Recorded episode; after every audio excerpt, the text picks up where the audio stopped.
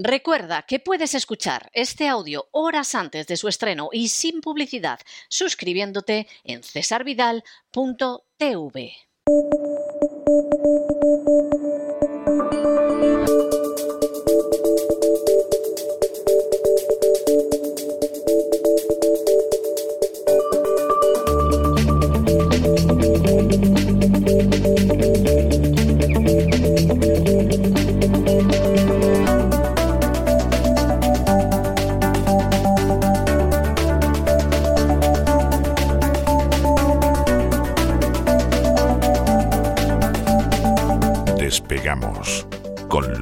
Ramírez.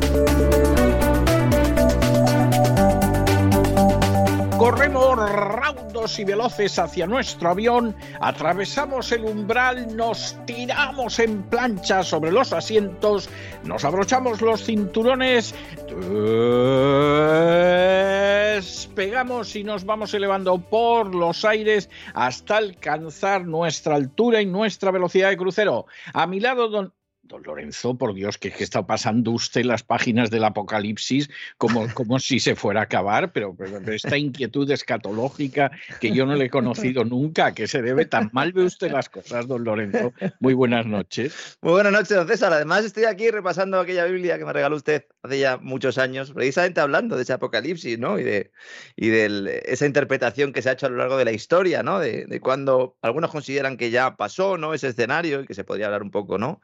De esa Alemania nazi, ese ascenso de Hitler. Otros ven ahora mismo muchos eh, eventos ¿no? que nos indicarían que estamos ante ese fin de los tiempos. Hemos visto películas también de todo tipo, ¿no?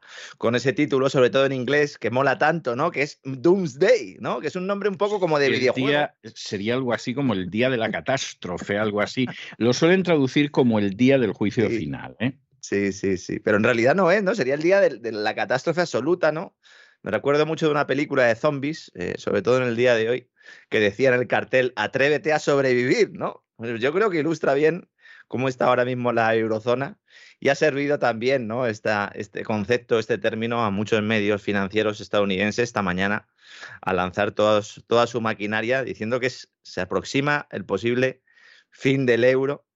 ¿Eh? Otra vez el mismo discurso, otra vez volvemos por peteneras, ¿no? Apunten el día clave. A ver, ¿tienen ustedes un calendario a mano? Yo sé que don César tiene un montón de papeles en la mesa y alguno es un calendario seguro, pero ya lo tendrá anotado. Ustedes, si van en el coche o algo, pues eh, eh, no, no paren, pero acuérdense, si no luego se lo ponen otra vez en diferido, como el despido de Bárcenas, el programa. Sería la noche del 21 al 22 de julio, el Doomsday, no porque vaya a venir ningún meteorito, no porque Joe Biden haya encontrado en esas galaxias lejanas a todo color en Technicolor que vienen de Alpha Centauri, sino porque el 21 de julio se producen dos acontecimientos clave. Uno, la teórica reapertura del suministro de gas a través de Nord Stream 1, cuando terminen las labores de mantenimiento. Y dos, la reunión del Banco Central Europeo en la que se procederá a aprobar una subida de tipo de interés, la primera de la última década, que teniendo en cuenta, don César, los datos que hemos conocido hoy de inflación en Europa y también en Estados Unidos, vamos a hablar hoy también de la inflación en Estados Unidos, de verdad que la banca central no ha tenido nunca en la historia reciente, insisto, desde el principio de los años 80, ningún incentivo mayor como el actual para pegar una subida de tipos de interés notable que yo, de verdad, la, la esperaría. Es decir, suban los tipos de forma salvaje y luego, dentro de un tiempo, de unos meses, no, pues si efectivamente han, para- han parado esta inflación, que eso está por ver, porque hay también escuelas que consideran que solo con los tipos de interés no es suficiente, pues entonces podríamos volver a una, una política monetaria relativamente normal, porque en Estados Unidos van lentos, pero es que en Europa, don César, es que no hemos empezado. Es que, ¿cuánto tiempo llevamos hablando de subida de tipo de interés, don César? Sí, sí, sí, sí, no, llevamos un montón, llevamos un Pues- montón. Pero no se han subido todavía. Se subirán No, enseguida. es que no se atreve nadie, o sea, por lo que pueda acontecer, claro, claro, porque ya, ya empiezan a salir los artículos de esos, si tiene usted una hipoteca, Sí. Entonces, claro, pues usted comprenderá que con un panorama de ese tipo, pues evidentemente no, no se atreva. Leía yo esta mañana eh, un, periódico español que decía, prepárese para la recesión, 10 consejos para prepararse para la, para la recesión. Los mismos que hace dos semanas nos decían que no pasaba nada, ¿no? Y que nos fuéramos de vacaciones tranquilamente, ¿no? La verdad es que esto del Doomsday, este tipo de conceptos le gustan mucho a los americanos, son muy peliculeros, ¿eh? hay que decirlo, al final la, la América del cine está allí y es por algo. Y vamos a ver, hasta ahora los planes del Banco Central Europeo para elevar los costes de los préstamos desde los niveles bajo cero, donde han estado hasta ahora, no han conseguido evidentemente apuntalar la moneda, sino todo lo contrario, ya que otros grandes bancos centrales han actuado más rápido. Esto explica en buena parte lo que está sucediendo en Europa, ¿no? Hay otros factores que vamos a analizar hoy. También vamos a explicar, ¿no? Cómo le afecta esto a cada uno de forma eh, particular, ¿no? Entonces, los mercados monetarios apuestan a que va a haber una subida de tipo de interés en Europa de unos 125 puntos básicos este año, que sería, bueno, pues cinco subidas de un cuarto de punto, para que nos entendamos, ¿no? Yo he estado hablando esta mañana con gente del BCE y ahora mismo el consenso es subirlos medio punto, no 0,25, lo cual ya sería una noticia que estaríamos dando aquí en exclusiva. Veremos si finalmente se produce esta subida o no. Desde luego, si no hacen ahora mismo una subida eh, notable, por lo menos de dos escalones en lugar de uno, pues el mensaje que van a lanzar al mercado va a ser tremendo y es muy posible que el euro se siga despeñando, que ya sé que usted está muy contento, pero claro, aquí en, aquí en Europa la triste, ¿no? triste no estoy, o sea, es que no. Ha ido usted al banco además recientemente y ha bueno, dicho. Bueno, yo ayer fui al banco, tuve que hacer un par de, de pagos a abogados en España y estaba más contento que unas Pascuas. O sea, sí, porque fíjese, además es curioso porque transcurrió por el papeleo y todo como media hora entre un pago y otro, ¿no? El primer pago eh, estaba el dólar por encima del euro. Uh -huh. Es decir, no me acuerdo ahora cuál era la cantidad, pero ya en 0,90 y pico, sí, 0,90 Eh, bueno, sí, sí, pero vamos, uh -huh. estaba. Y en el siguiente estaban a la par. Uh -huh. O sea que esto en media hora, pero, pero claro, es que, eh, vamos a ver, la gente no sabe el drama que ha sido, por ejemplo, para la voz, la gente a la que paga en euros durante los últimos años. Porque el, el, programa, lógicamente, tiene sus cuentas y todo en los Estados Unidos y cada vez que tenía que pagar en euros, el hachazo era, era de campeonato. ¿no? Bueno, aquí comenta esto, me gustaría hacer una, una apreciación, una nota a pie de página. Sé que le preocupa bastante gente porque evidentemente muchos de nuestros oyentes, eh, la verdad, afortunadamente participan en el crowdfunding de La Voz. Muchos de ellos eh, ya son históricos, ¿verdad? Han repetido en numerosas ocasiones y se han puesto en contacto, algunos de ellos, para decir que determinadas entidades financieras españolas, eh, entre las que destaca BBVA, que es la entidad que hemos recibido eh, más quejas, se niegan a procesar los pagos a, a, la plataforma en la cual nosotros hacemos el crowdfunding, que se llama Kickstarter, porque por si alguien no lo sabe, eh, porque no haya, no haya participado nunca en este crowdfunding, nosotros no ponemos un número de cuenta corriente, ni ponemos una cuenta de PayPal o de cualquier otro tipo de servicio para que la gente haga un ingreso. No consideramos que esa sea la mejor manera de trabajar. Nosotros lo que hacemos es un crowdfunding en una plataforma eh, que se llama Kickstarter, que nos cuesta nuestro dinero precisamente hacerla en Kickstarter, porque nos dan un servicio y entre esos servicios pues está establecer todas las garantías de que los pagos se hacen de forma legal, que llegan a una entidad legal, que se gestionan completamente en blanco, que se pagan todos los impuestos, etcétera, etcétera, etcétera. ¿no? Es el servicio que da Kickstarter. Nosotros lo podríamos hacer de otra manera, pero lo hacemos así. ¿Qué pasa? Que hay entidades financieras que consideran que esto es un pago eh, que sospechosamente puede ser ilícito. ¿no? ¿Por qué? Bueno, pues eso solo habría que preguntarlo señores de BBVA. Ayer hicimos una petición pública en las redes sociales, hasta este momento no han contestado. Dudo que vayan a contestar, aunque algunos de nuestros oyentes pues sí le han expresado ¿no? que era por un tema de seguridad y efectivamente consideran que eh, pues puede ser un pago hacia una entidad irregular. No sé si consideran que ya somos terroristas o que podemos serlo en el futuro. Kickstarter es una empresa muy seria que no solo trabaja con la voz, sino que de hecho pues trabaja con muchísima gente. Le damos las gracias por el trabajo que hacen todos los años. Insisto, es un servicio que nosotros también pagamos. ¿Por qué estoy contando esto? Bueno, en primer lugar, la gente que no pueda porque tenga un banco que no le permita hacer esta, esta operación, que se ponga en contacto con el banco y el banco le tiene que permitir realizar ese pago si él, la persona, pues indica que es un pago totalmente lícito. No obstante, en España también se pueden dirigir a una oficina de correos y allí pues, solicitar una tarjeta prepago. O bien, una cosa que yo he recomendado ya hace tiempo y que vuelvo a recomendar ahora precisamente por este motivo y por esa persecución que hay del efectivo y en general por esa persecución o por esa nueva regulación bancaria que quieren implantarnos para que ellos decidan en qué podemos o no podemos gastar nuestro dinero, yo les recomiendo que tengan dinero en entidades financieras tecnológicas tipo Wise, tipo PayPal, eh, hay muchísimas, no quiero hacer publicidad de ninguna, pero que les permita tener un dinerito para realizar una serie de pagos que ustedes hagan por Internet. Y además, desde un punto de vista de seguridad, pues mucho mejor, porque así tienen ustedes su dinero apartadito, en lugar de realizar los pagos ¿no? con la cuenta bancaria donde tengan la hipoteca. Esto simplemente es un consejo que yo doy para todos, porque hoy es la voz, pero mañana puede ser otro bien, otro bien o servicio que ustedes quieran comprar. O una, o una adquisición que quieren hacer en una determinada página web de un país que se considere no aliado porque resulta que no ha aplicado sanciones a Ucrania, por ejemplo. Por poner un ejemplo. A esto es a lo que vamos. Nos van a querer controlar y nosotros pues, podemos escaparnos en la medida de nuestras posibilidades. ¿no? Quería hacer este comentario también porque sé que hay gente muy preocupada, no solo el BBVA, también alguien de Unicaja se me ha quejado eh, personalmente esta mañana, pero bueno, revisen realmente eh, pues sus transferencias y vean si han aportado en el crowdfunding de la voz, si ese dinero sale o no sale, que evidentemente eh, pues tendrán ustedes que reclamar a su banco y luego ya pues tomar las decisiones que ustedes consideren oportuno, ¿no? Porque de verdad, aquí estamos todos los días contándolo y ya ha llegado un momento en el que los acontecimientos están encima de la mesa. Ya no es que Lorenzo Ramírez o César, ¿no? Que diría mi padre, estén comentando ¿no? todo esto que está pasando. No, es que, por ejemplo, en el tema del, del famoso tope del gas en España, ¿no? Otro elemento importante. Está recibiendo la gente comunicaciones en sus casas de sus compañías eléctricas diciéndoles que aunque hay un tope en el coste del gas que se aplica para la generación de electricidad desde el 15 de junio de este año, para reducir el precio de la factura. Sin embargo, dicen, esto implica el traslado de un coste adicional a los consumidores para compensar a las centrales de generación de electricidad que utilizan gas. Evidentemente, lo llevamos diciendo aquí también un montón de tiempo. De igual manera que el año que viene, cuando se aprueben los nuevos impuestos energéticos y a la banca, esos que ha aprobado el gobierno, pues nos subirán las comisiones y nos subirán también el precio de la electricidad. Y ahí no vale decir, ah, no lo sabía, porque nosotros estamos avisando ya. Y lo estamos haciendo con los papeles en la mano.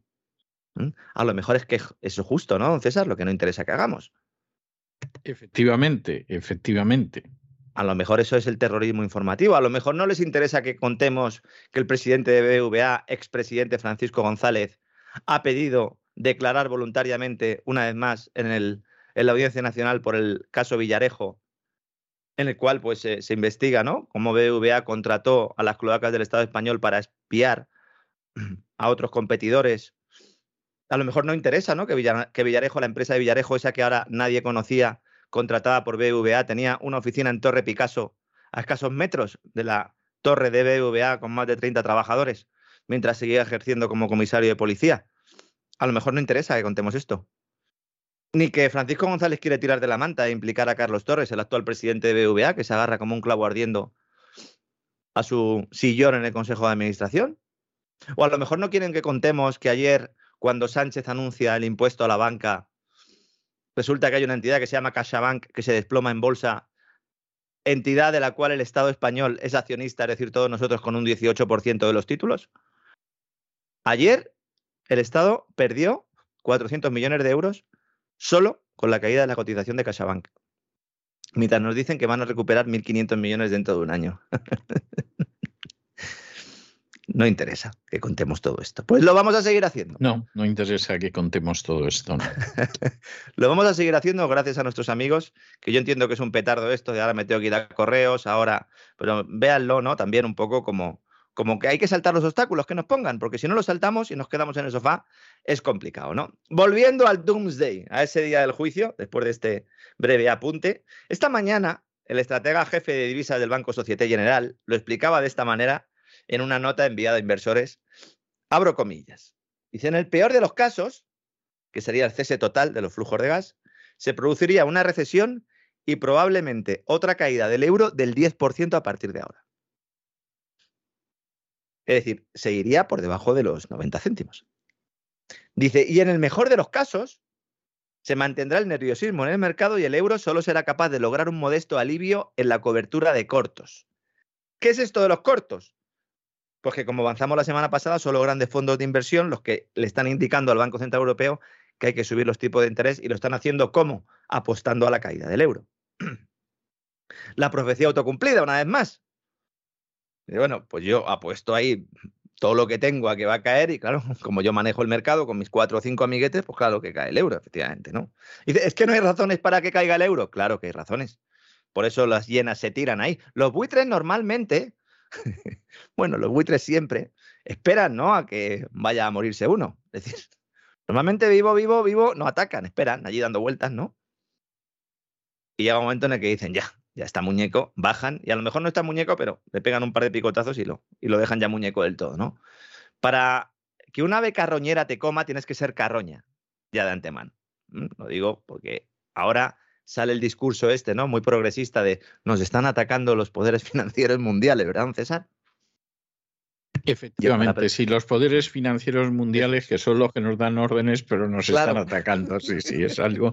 Es la, la, verdad es que la política se ha ido convirtiendo cada vez más en un engañabobos. ¿eh? O sea, no es que se dediquen a engañar, no, ya, ya van directamente por los bobos. O sea, es, es muy triste, es, muy triste, pero es así. ¿eh? En el caso de España, además, es que es más paradigmático, ¿no? Porque tienes a un Sánchez ahí que ahora va diciendo por ahí que el IBEX le quiere atacar y que los poderes financieros mundiales están en su contra. Y dices, pero vamos a ver, muchacho, tú lo primero que hiciste cuando mm, ganaste, bueno, cuando ganaste, cuando le pegaste, le robaste allí por la puerta de atrás con la ayuda de los colegas el, la presidencia al otro, moción de censura, etcétera, etcétera, tú lo primero que hiciste, ¿qué fue? Dice, yo reunirme con Soros. Ah, muy bien. ¿Esto no son los poderes financieros internacionales? Sí. Y luego, pues luego me fui a Nueva York y me reuní con los de BlackRock. Muy bien. Es decir, te reúnes con los poderes financieros para que te digan lo que tienes que hacer. Luego tú llevas una agenda política que es calcada a las notas anuales, a las cartas anuales de Larry Fink, el presidente de BlackRock. Y luego dices que van a por ti. ¿no? Pues, ¿Se han cansado de ti? No lo sé. Se habla ya de un precio estable del euro en los 90 centavos por de dólar. ¿eh? Decir, con 90 centavos de dólar usted va a poder adquirir un euro y al revés, ¿no? Aquí hay una muestra con lo del Doomsday de lo que Wall Street espera que suceda entonces, ¿no? Dicen, las acciones europeas se van a hundir un 20%, es lo que están ahora diciendo la mayor parte de bancos de inversión de Wall Street. Los diferenciales de crédito basura se ampliarán más allá de los niveles de la crisis de 2020. No a los niveles de 2008, pero sí de 2020. El euro se hundiría 90 centavos antes de que una recesión en toda regla, decía esta mañana la agencia Bloomberg, golpee ¿eh? a Alemania, a una de las economías más importantes del mundo. ¿no? Hay mucha gente que hace la comparación euro-dólar y está solo pensando en ese euro-dólar y yo lo entiendo porque al final es lo, noticioso, ¿no? Pero esta situación no se ha llegado únicamente gracias al empuje de la divisa estadounidense. En el año, la divisa europea cede frente al dólar, pero no solo ante el dólar estadounidense, también ante el canadiense, el australiano, el neozelandés, ante el franco suizo. Y solo se revaloriza ante la libra, que claro, allí con, con el follón político que han tenido tremendo, la corona sueca, Noruega, Dinamarca y el yen japonés, que este año ha llegado a tocar su nivel más bajo en los últimos 23 años frente al dólar, ¿no? Y en julio esta tendencia es mayor, porque ya el euro ha perdido valor frente a nueve de sus cruces más negociados. Es decir, frente a las nueve principales divisas, el euro ha perdido valor. Solo la corona danesa se deprecia frente al euro en los últimos 12 días. Es decir, cuidado con Dinamarca, porque Dinamarca no se habla, y la corona danesa también está en caída libre, ¿no? ¿Esto qué implica? Máxima presión para el Banco Central Europeo. Insisto, el Banco Central Europeo eh, tiene que adoptar ya no solo un discurso relativamente agresivo, sino que tiene que anunciar una subida de tipos más que notable. Y seguramente en esa reunión del 21 de julio, pues se endurezca un poquito el discurso, pero ya van tarde. Es eso que se denomina, eh, y ya aparece cada vez más ¿no? en medios de comunicación, aquello de ir por detrás de la curva ¿no? de, tipos. ¿no? Dicen, no es que el Banco Central va detrás de la curva, lo que quiere decir es que la inflación ya se le ha descontrolado, que está desbocada y que efectivamente, por mucho que subas tipos a corto plazo, no puedes detenerlo, ¿no? Entonces, en un contexto de elevada inflación, provocada sobre todo por el encarecimiento de la energía y los combustibles, en la última etapa, ¿no? Pues esta depreciación del euro, evidentemente, es una mala noticia para los consumidores, porque cada vez que vamos a, consumir, valga la redundancia, cualquier tipo de energía, pues como fundamentalmente se paga en dólares, pues eh, pillamos. Y si se paga en rublos, también, porque el rublo también gana frente al dólar, ¿no? Algo parecido sucede también con algunos contratos de suministro eh, como les pasa a las empresas, ¿no? que tienen contratos a largo plazo, también de suministro energético, y sobre todo si el combustible viene de Estados Unidos, como el caso del gas natural licuado. ¿no? Y la situación pues afecta directamente a productos de consumo que vienen de China también, la fábrica del mundo. Ah, ¿cómo que viene de China? Pero estos y estos no venden en dólares. Ya, pero es que el euro se encuentra también en mínimos frente al yuan chino. Y los fletes se pagan en dólares. Esto también hay gente que no lo sabe el comercio internacional, los fletes, se pagan en dólares. Entonces, evidentemente, es claro que nos afecta. Si hay una pelea por desatascar esas cadenas ¿no? de producción ¿no? a nivel mundial, por lo menos hasta que llegue la destrucción de la demanda y cada vez hay más presión sobre los fletes, pues evidentemente los precios de los fletes subirán y si suben en dólares, pues más subirán en euros. Todo esto amenaza con deprimir el consumo, que es lo que yo temo que va a ocurrir si no está ocurriendo ya, que en los próximos meses. Un consumo pues, que había subido notablemente tras la pandemia gracias al ahorro embalsado, que prácticamente ha desaparecido y que ha permitido que después de los confinamientos y tal, las economías mundiales hayan crecido. Pero este es un crecimiento muy artificial porque la gente estaba desesperada. Estaba desesperada encerrada en casa y han salido y han comprado todo lo que han podido, ¿no? Luego el tema de las exportaciones, porque mucha gente sigue insistiendo, es bueno un euro débil, vamos a, otra vez a convertirnos en exportadores. La depreciación del euro provoca que los productos europeos sean más competitivos en el mercado global, en teoría. Por ejemplo, el vino español, ¿no? El vino español que vendemos fuera, pues si el, euro sea barata, pues nos lo podrán comprar en Estados Unidos y tal, y venderemos más, estupendo. O los, los, famosos automóviles alemanes, que yo no sé quién los va a hacer, don César, porque en, las fábricas habrá que encender la luz por la mañana, ¿no? En Alemania también, porque, claro, es que le han quitado la luz. Que sí, digo yo que sí, no se llevarán la vela de casa, ¿no? Pues es que le han quitado la luz hasta la, hasta la puerta de Brandenburgo, don César. Ya lo sé. Yo, vamos a ver, yo es que esto va a acabar. ¿Usted recuerda aquella época en que en los colegios públicos los niños se tenían que llevar el rollo de papel higiénico? Porque no había seguridad de que hubiera papel higiénico en el colegio, a pesar de los impuestos que pagamos. Mm, mm. Bueno, pues en Alemania se van a terminar llevando la vela de casa, al paso que va esto. Sí, sí, sí. Aunque en muchas ocasiones la diferencia está entre tipos de cambio se convierte en un mayor margen de beneficio para el intermediario y los consumidores finales apenas lo notan, que también hay que decirlo, porque también hay un negocio importante de intermediarios que cuidado con criticarlo porque gracias a él recibimos los productos, también hay que tenerlo en cuenta, lo que pasa es que evidentemente pues también hay una competencia feroz, ¿no? Y luego la inflación elimina el beneficio de la depreciación. Entonces es un poco lo comido por lo servido, ¿no? Por eso Alemania tiene déficit comercial, porque si no, diríamos, entonces Alemania tendría que estar exportando como si no hubiera un mañana, con un euro débil. ¿No nos llevan diciendo eso desde siempre? Es que a Alemania en realidad le interesa un euro débil para exportar. Pues no, señor. Ya lo están viendo, ¿no? Y luego hay un elemento mucho más relevante y que prácticamente no se, no se menciona. Si hay riesgo de ruptura de la eurozona, entonces los cortos, los hedge funds operando en corto, se van a cebar y se van a disparar las rentabilidades de deuda pública de los países. Y se va a volver a poner en la diana la moneda única. Y no es lo mismo partir de un tipo de cambio del 1,2 frente al dólar que partir de un 0,9. ¿eh? Si ya lo dijo BlackRock el pasado marzo. Otra profecía autocumplida. En aquel informe enviado al regulador de los mercados de Estados Unidos, de la SEC, la Security and Exchange Commission, sobre los riesgos que afrontaban los inversores en Europa, decía BlackRock, hay riesgo de impago de la deuda pública de España, de Francia, de Portugal, de Grecia e Irlanda e incluso apuntaba que se podrían aplicar controles de capitales sin previo aviso. Lo he estado revisando esta mañana otra vez y cuando hablamos de este informe yo a esto no le di toda la, publicidad que tendría que, que haberle dado porque ahora leyéndolo otra vez casi me parece lo más relevante, ¿no? Control de capitales significa que no se puede sacar ni meter dinero y de hecho el BOE ya ha aprobado medidas en este sentido.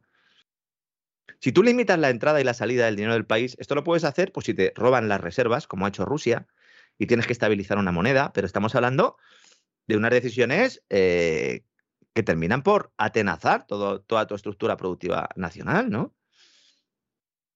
Claro, hoy hemos visto datos de inflación y la verdad es que alguno mm, pues no le llega la camisa al cuerpo. Los alemanes están diciendo, bueno. No me sorprende, no me sorprende que no le Dicen los alemanes, 7,6% en Alemania. Dicen, bueno, es menos que en mayo, que era del 7,9%. Hombre, te conformas con poco. Sí, desde luego el, que no se consuela porque no quiere. O sea, claro, no cabe, no cabe la menor duda, ¿no? O sea, que es así. Francia lo tiene controlado entre comillas, está en un 5,8. Claro, que el dato del mes anterior era 4,5. Entonces, como sigan creciendo a estos niveles, estoy hablando siempre de IPC, ¿eh? Del indicador de precios al consumo, lo que se conoce popularmente como la cesta de la compra, que está más manoseado esto, ¿no? Que el, pomo de un cuarto de baño, ¿no? En un garito de esos de luces rojas, ¿no? En España, esta mañana, el INE nos confirma, estadística nos confirma, sí, la inflación es del 10,2% frente al 8,7% de mayo. Esto ya lo sabíamos porque nos había dado el INE el indicador adelantado. Pero, don César, cuando uno entra en el informe, hay 41 provincias con una inflación superior al 10%. Hay algunas con un IPC que supera el 13%. Y si uno se va a los productos que compramos todos en el supermercado, aquí ya esto sí que es de aurora boreal. La fruta tiene una, una inflación del 19,3%. Las legumbres y las hortalizas del 14%. En un país productor, en un país referente, fruta y hortaliza, legumbre, España, ¿no? 14%. La carne, 13%. El pan, 14%. Cereales, 18,5%. La leche, 20%. La leche entera normal, porque la leche, lo de la Es leche que, en polvo ya. es que es que es terrorífico. ¿eh? O sea, vamos a ver, se mire o no se mire, o sea, se quiera o no se quiera ver, esto es terrorífico, Es que estos son datos de, de- de crisis del siglo pasado. totalmente. De hambre, Total. son datos de hambre. De que sales a la calle y te encuentras edificios derruidos porque los bombardearon hace 15 años y todavía no los han puesto en... Porque que tienes problemas de suministro, que no tienes ningún tipo de mercado, estructura productiva rota, que eres un país que eres un paria y que no puedes comerciar con el resto del mundo, tienes una divisa hundida y por lo tanto no puedes importar productos. Pero no, en teoría nos están diciendo que estamos en el primer mundo y que todo va bien. España va bien, ¿no? Los huevos, 24%. Es, es- es una locura. Es una locura. Se mire como se mire, eso es una locura. Eso es una son- locura. Estos son productos de primera necesidad. Que no, Totalmente. estoy, que no estoy hablando de las gambas ni tal, que esas solo las pueden comprar ya los dirigentes sindicales. Sí. El transporte sube, sube también un 19%. Claro, aquí el tema de los precios de los carburantes, lubricantes y tal, fertilizantes, también, ¿no? En el caso de los alimentos, está claro que influyen en todo esto, ¿no? Pero no se va a hoteles, cafés y restaurantes y también experimentan una notable subida porque además coincide en este momento el tema del, del verano, ¿no? Esta mañana el, ban- el Banco Santander sacaba un informe que yo creo que el título, el título es acertado si tú lo vas a sacar para que solo lo lean los tuyos. Pero si lo va a ver alguien eh, eh, fuera de tu banco, pues yo creo que te tienes que tapar un poco, ¿no? Porque se titula el documento Nuevos impuestos sobre las energéticas. Espera y verás. Espera y verás por dónde te la voy a clavar, ¿no? Sería la idea, Sí. ¿no? Sí. ¿Y qué dice el informe del Banco Santander? Dice, sí, sí, esto está muy bien, pero esto va a generar aún más problemas porque los impuestos más altos y una mayor presión regulatoria sobre las empresas que dan servicios regulados, importante, eléctricas y banca, pueden contraatacar al regulador, ya que las empresas de servicios públicos, fíjense cómo lo dicen, ¿eh? pueden sentirse menos comprometidas con sus clientes y más para defender su maltrecha rentabilidad. Ah, mira, mira, mira, ¿eh? qué, qué comprensión, qué. Yo es que es que de verdad me conmuevo a veces viendo esa comprensión inmensa que tienen con la gente más poderosa y que no manifiestan en absoluto con los pobres que sobreviven como pueden. Y luego concluye, dice, no se deben descartar, por tanto, precios finales más altos para compensar impuestos más altos. Evidentemente, evidentemente, ¿no? El papelón que están haciendo muchos supuestos liberales españoles defendiendo a las eléctricas y a la banca con el argumento de que no se les puede machacar más porque tienen muchos problemas, yo de verdad que, se lo hagan mirar, ¿eh?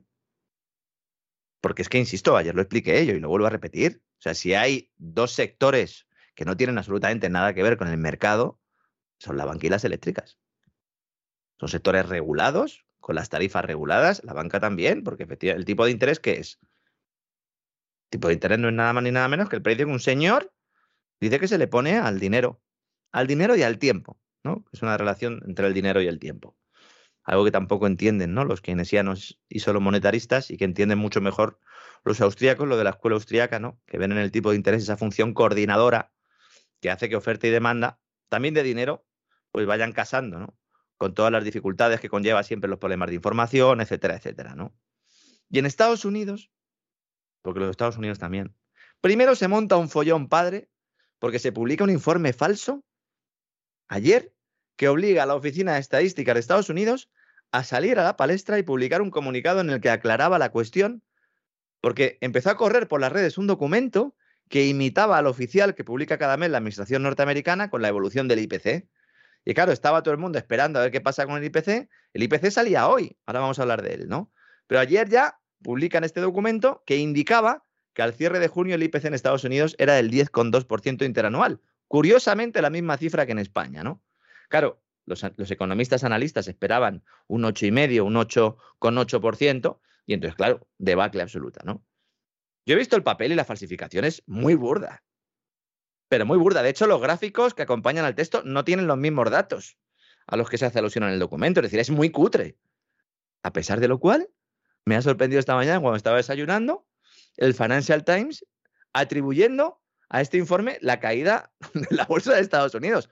Oigan, señores de Financial Times, ¿cómo pueden darle credibilidad a esto? Esto es un despropósito. Evidentemente los inversores, sobre todo los que mueven el mercado, saben diferenciar un informe falso de uno real, sobre todo si está mal hecho y se publica un día antes de que salga el dato, según el calendario oficial. Ya no saben qué excusa poner, ¿no? Para la caída de las bolsas, ¿no? Bueno, ¿y cuál ha sido el dato, no? ¿Cuál ha sido el dato? 9,1% por encima de lo esperado. Nos decían que en mayo y en junio la inflación iba a dar un respiro en Estados Unidos después del 8,6% de abril, pues no. En mayo fue un 8,8 y ahora es un 9,1%. Se hunde todo el discurso del Departamento del Tesoro de Estados Unidos, de Janet Yellen, se hunde todo el discurso de Jerome Powell y prácticamente de todos los analistas y la cohorte de personal, ¿no? Que parece que últimamente en verano pues les gusta mucho llevar rodilleras, ¿no? Aunque sean incómodas, sobre todo para ir a la playa, ¿no? 9,1% y en término mensual los precios suben un 1,3%. Esto es una barbaridad y ponen la tesitura a la Reserva Federal en la misma que la del Banco Central Europeo que comentaba antes. Es muy posible que veamos subida de tipo de interés de 100 puntos básicos en una sola reunión. Es decir, un qué bárbaro, qué bárbaro. Mm, un punto porcentual.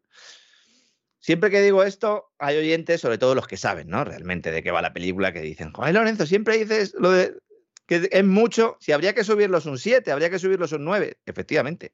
Habría que subirlos 600 puntos básicos, 700 puntos básicos, pero no lo van a hacer, evidentemente, porque hay una economía zombie que solo sobrevive gracias a los bajos tipos de interés, aunque en Estados Unidos sean superiores a los europeos, que son menos zombies en Estados Unidos que en, Europa, quizás por ese factor, y que esto sí que cuadran perfectamente, ¿no? Con esa película de Doomsday, porque esa película iba, iba de zombies, ¿no? Iba de muertos vivientes, había un virus también. Pues sí, estamos en una economía zombie y se trata, pues, de que algunos zombies puedan seguir andando, aunque sea con la mascarilla puesta y mirando todo el rato el móvil, ¿no? Que de esos hay muchos en la calle.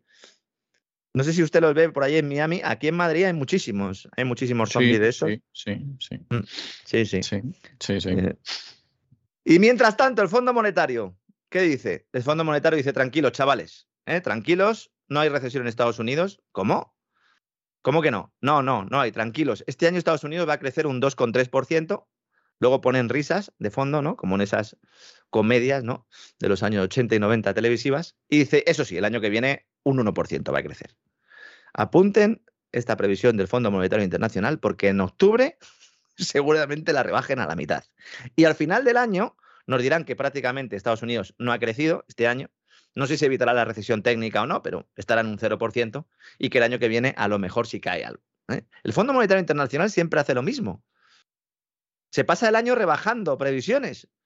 Y de verdad, y además cobran una pasta. Cristalina Georgieva esta se lo lleva crudo después de haber estado en el Banco Mundial. Claro, cómo no, ¿no? Tienen que entrenar primero, ¿no? La directora del fondo, como digo, Cristina Georgieva, ha avanzado ya estos datos específicos de la economía de Estados Unidos que han hecho públicos y en los que descarta la recesión. Miren, para que vean un poco cómo funciona esta gente. Hace dos semanas, el Fondo Monetario Internacional decía que Estados Unidos iba a crecer un 3%. Ahora ya dice que va a crecer un 2,3%. Bueno, bueno, bueno. En octubre será un 1,7% y en diciembre ya pues será un 0,5%. Alguno dirá, pero eso no es recesión. Si tú creces un 0% y tienes una inflación del 9%, tienes una estanflación de caballo, evidentemente. Estancamiento económico con inflación, ¿no? ¿Y cuál es la inflación que espera el fondo para Estados Unidos? Del 6,6% para el conjunto del año. Esto podría cumplirse, podría cumplirse la media anual, pero cada mes que pasa es más difícil que se cumpla, también hay que decirlo, porque evidentemente nadie sabe lo que va a pasar con la inflación en los próximos meses. Esa es la, esa es la gran cuestión. Nadie lo sabe. Yo que estoy todos los días leyendo informes de los bancos de inversión, cada uno da una cifra. No hay prácticamente consenso en nada. Solo hay consenso en una cosa, que en 2023 el desastre va a ser tal que a mediados de año va a volver otra vez el Banco, el Banco Central, la Reserva Federal, a comprar activos, a comprar deuda pública y privada. En eso coinciden todos. No sé si es porque es un deseo, a lo mejor no, don César, Eso es como el nene, ¿no? Que tiene su deseo y Sí, sí, en fin, la carta a los Reyes Magos, Claro. en fin, todo este está tipo esperando, de cosas. sí. claro, está esperando la bicicleta, el futbolín y luego al final, pues, le, le regalan unos calcetines, ¿no? Sí. Y entonces, claro. Me lo Pues- va a contar usted a mí. O sea, que, en fin, no, no, no, o un jersey. Yo- pues sí, o sea, yo odiaba que los soy- jerseys. Sí, yo soy contrario a regalar ropa a, niños. a niños. A los niños Yo también, juguetes, Yo libros. también, totalmente contrario. ¿eh? Sí. sí. sí. Juguetes y libros. Y, Sí, y ya está, y, sí, y sí, son felices, ¿no? No les regalen calcetines. Un albornoz. Eso es de mal gusto, señora. Por favor, un jersey, por el amor de Dios. Está ahora mi madre en casa diciendo, ah, pues yo, bueno, haz memoria, mamá, eh, haz memoria. Bueno, el Fondo Monetario, yo creo que cree en la existencia de unicornios, es lo único que explica. ¿Por qué? Porque dicen, y para 2023 la inflación, ¿cuánto va a ser? Dice del 1,9%. Dice, bueno, ¿y qué? ¿Va a ser la mayor reducción de la historia? ¿Cómo lo vais a hacer? La única manera de cumplir esta previsión es destruir la demanda de una forma tan brutal que las tendencias deflacionarias sean superiores a las inflacionarias. Y ojo, porque esto ya está calando en algunos sectores también del pensamiento económico, haciendo alusión a los cambios en los patrones de consumo de los hogares que se están notando ya, adquiriendo productos de marcas baratas y en algunos casos, pues, como decía el tipo de BlackRock, ¿no? Entrando al supermercado y no llevándote lo que tú quieres llevarte. Hay gente en España que ahora mismo entra en una frutería a comprar sandía y sale sin la sandía. La sandía que es, no, pues yo qué sé, la fruta con el melón más típica, ¿no? Del verano en España. ¿Quién no se ha comido, no? Una raja de sandía en la playa, en un cortijo, en el pueblo. La sandía es un producto de lujo ahora mismo en España. Esto, esto es algo tremendo porque yo recuerdo, y además lo recuerdo desde mi infancia, que, en fin, España era lo que era. Estaba, estaba empezando a desarrollarse y de qué manera, ¿no? Que lo normal, lo normal era que el postre durante el verano fuera melón y sandía. Eso era absolutamente lo normal en las familias más humildes y más obreras. Claro, es que era, es con lo que hemos crecido. Es que nuestros hijos, ¿qué pasa? No, no van a poder to- tomar fruta. Es que se está creciendo un 20% el precio. Claro, ya no surge, surgen voces que dicen, bueno, entonces hay que mm, primar el producto español. Si primamos el producto español y dejamos de importar fruta dejamos de importar otra serie de productos agroalimentarios del exterior, ¿ustedes saben a dónde se van a ir los precios? ¿Ustedes saben cuánto vamos a pagar por un aguacate malagueño si no podemos tener al lado el aguacate de Costa Rica? Automáticamente el aguacate malagueño, que sí que está muy bueno, sí, a mí me gusta mucho el aguacate malagueño, por eso lo pongo como ejemplo. Pero si me van a cobrar 10 euros el kilo, 15 euros el kilo, pues a lo mejor, en lugar de tomar dos veces a la semana, pues tomamos una solo. O en lugar de llevarme tres eh, eh, aguacates, me llevo solo uno. ¿Mm? El alto coste de gasolina y de alimentos detrae efectivo de otros gastos, importante, de otros bienes, que además, al estar también caros, dejan de comprarse. El caso de la fruta, en España lo pongo porque es un claro ejemplo de ello, pero la tendencia es más acusada en los bienes de consumo duradero, por ejemplo, electrodomésticos. Y esto es extensible a Estados Unidos también. Y a Reino Unido. Hay un economista que se llama Paul Donovan, estratega de UBS, que expone precisamente que la ralentización de la demanda de bienes en un momento de oferta mundial récord como el actual está ejerciendo presiones deflacionistas en algunos sectores de algunas economías. Televisores, teléfonos móviles, neveras, lavadoras. Y según su visión, la estanflación actual va a durar poco. Él dice, la extraordinaria demanda de bienes de 2021 no podrá durar, la fuerte oferta y el efecto ketchup, dice él, esto es cuando sale todo de golpe tras un atasco, como cuando ya te queda poco ketchup y no puedes ya sacarlo y le pegas un golpe en la parte de atrás del bote, pues esto es un poco lo que se utiliza para definir por lo que ha sucedido con la demanda embalsada, ¿no? Que tenía la gente el ahorro y se lo ha gastado, ¿no? Y han llevado a que la oferta supera la demanda y que cuando la demanda caiga, pues la inflación, o en este caso los niveles de precios, van a descender. Y esto es un escenario muy plausible que, insisto, es la segunda etapa normal de un ciclo económico. Es decir, primero, justo antes de la recesión, se disparan los precios, sobre todo de materia prima, tal, y de bienes de consumo, y luego cae cuando se produce esa recesión, cuando esos zombies van cayendo y ya pues no tienen nada que llevarse a la boca, ¿no? Claro, todo esto le coge a Joe Biden a, a- a tres- cuatro meses de las elecciones, ¿no, César? De midterm.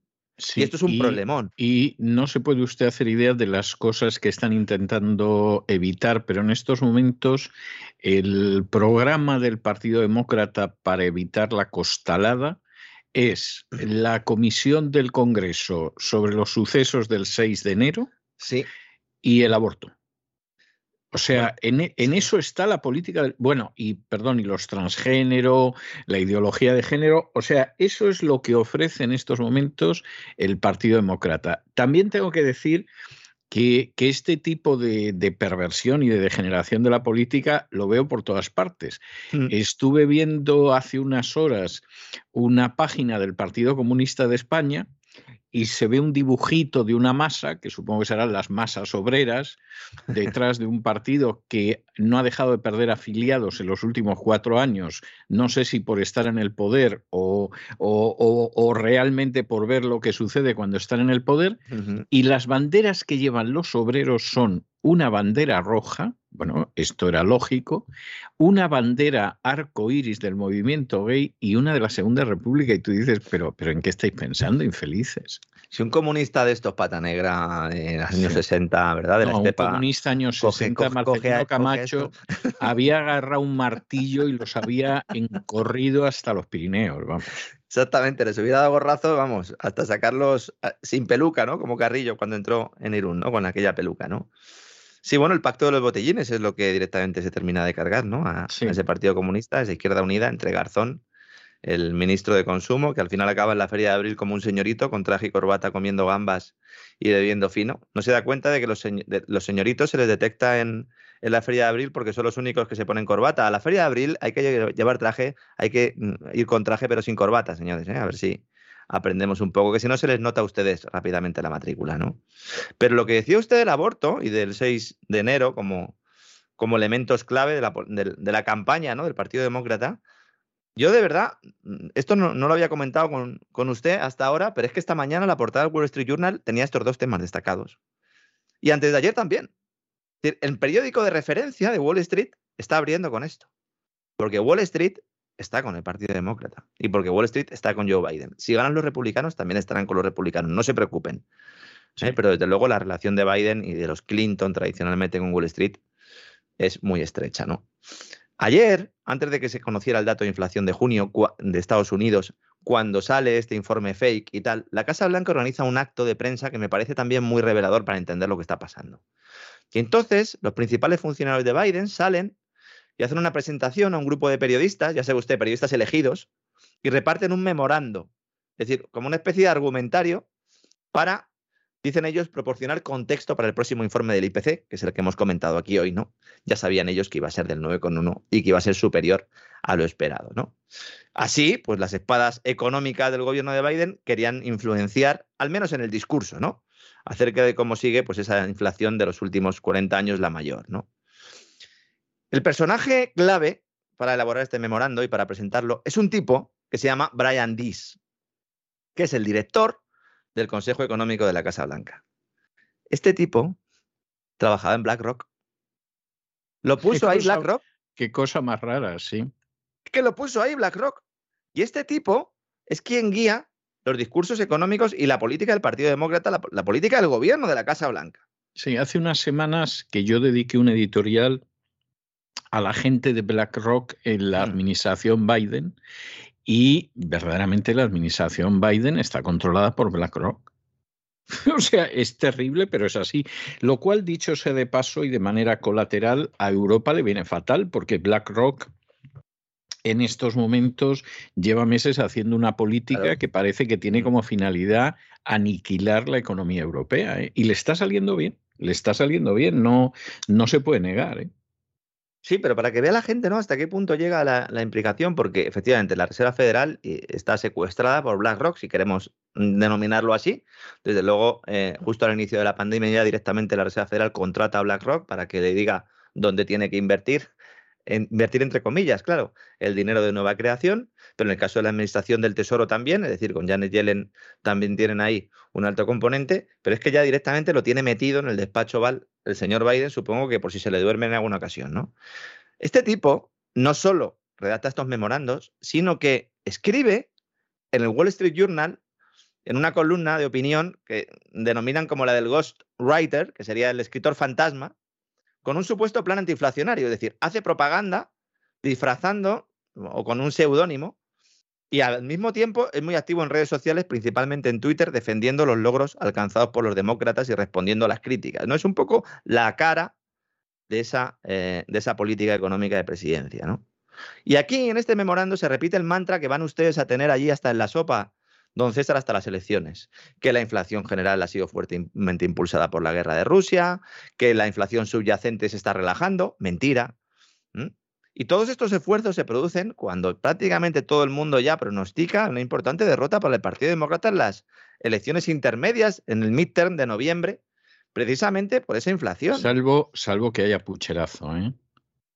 Claro. O sea, salvo que haya otro pucherazo que, que no es en absoluto imposible, porque, bueno, pues eh, ya sabe usted que existe eso que, sí, a los hechos me se llama como decía uno los politiqueros. Entonces, los politiqueros, cuyo origen ya se lo imagina usted por la palabra, pues, pues pueden pegar, pueden permitir que los demócratas conserven zonas que perderían, ¿no? Ha recordado un poco también, ¿no?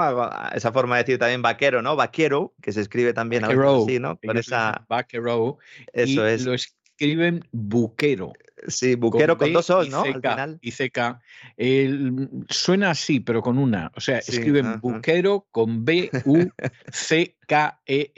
y se utiliza en ciertas zonas de, la borda, que es una zona geográfica que está al sur de Texas y al norte de México, y en inglés lo pronuncian buquero. Pues por ahí me van a tener que hacer ¿eh? me van a tener que hacer sitio por ahí a mí al final, don César, como esto sigue así. Mark Zuckerberg, última hora, de Meta. ¿Meta qué es? Eh, ¿Una droga? Pues eh, seguramente, seguramente sea una droga para muchos. En realidad es Facebook, antes se llamaba Meta Facebook. Facebook ha desaparecido, la gente no lo sabe, pero Meta es la nueva empresa, ¿no? aunque mantengan ¿no? Toda, todo el tema de la red social. Facebook se llama Meta, son los de la inteligencia artificial, los de la realidad virtual, los del Meta de ahí viene la palabra Meta. Pues los de Meta, que se las prometían muy felices, han decidido recortar la contratación de ingenieros un 30%. La empresa se está despeñando desde hace tiempo ya en bolsa.